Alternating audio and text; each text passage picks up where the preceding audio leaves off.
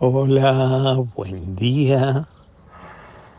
Hoy leemos Juan 1, 43, 51 y vemos cómo Jesús nos elige, cómo Jesús llama a sus discípulos.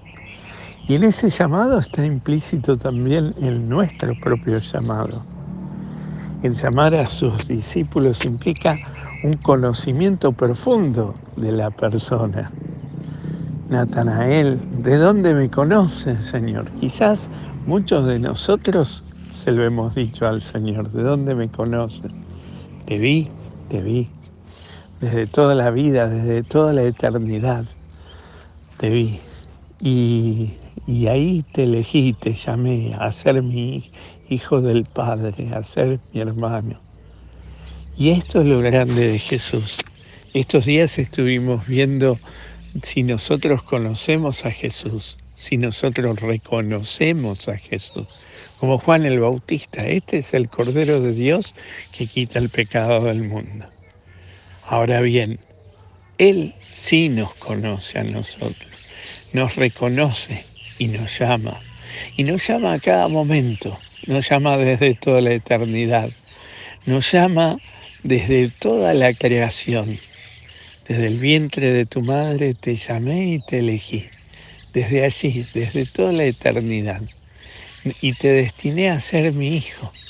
Nos destinó a eso, a ser sus hijos. Desde toda la eternidad nos eligió el Padre y nos amó para que seamos sus hijos.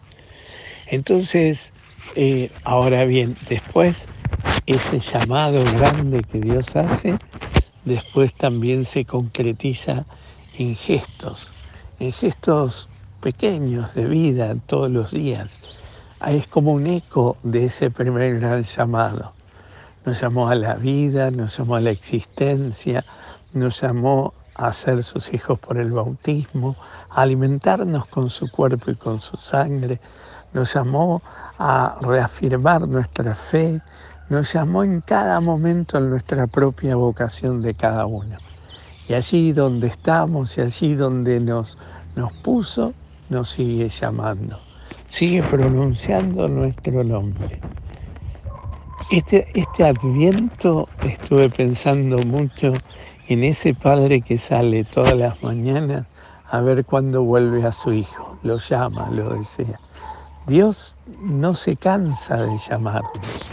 Dios nos vive invitando allí donde estamos, en el lugar donde nos ha colocado. Allí pronuncia nuestro nombre. Y el llamado es como el de los discípulos. Es un llamado así personal, total, respetando nuestra propia libertad, invitándonos, eh, llamándonos, generando en el corazón del hombre la alegría y la esperanza.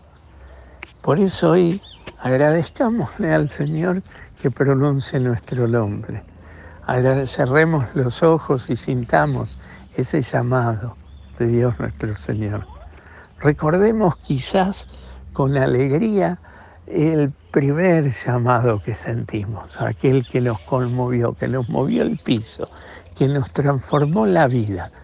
Porque claro, hemos escuchado así los llamados del Señor, pero debe haber algún llamado que nos sacuda la vida. Y eso, volver a vivir ese momento, hacerlo presente y aquí y ahora, eso hace que de alguna manera también se renueve ese mismo deseo de aquel primer momento. Que el Señor hoy te conceda un maravilloso día te llene de su gracia, te dé su paz y te conceda su bendición, el que es Padre, Hijo y Espíritu Santo. Amén.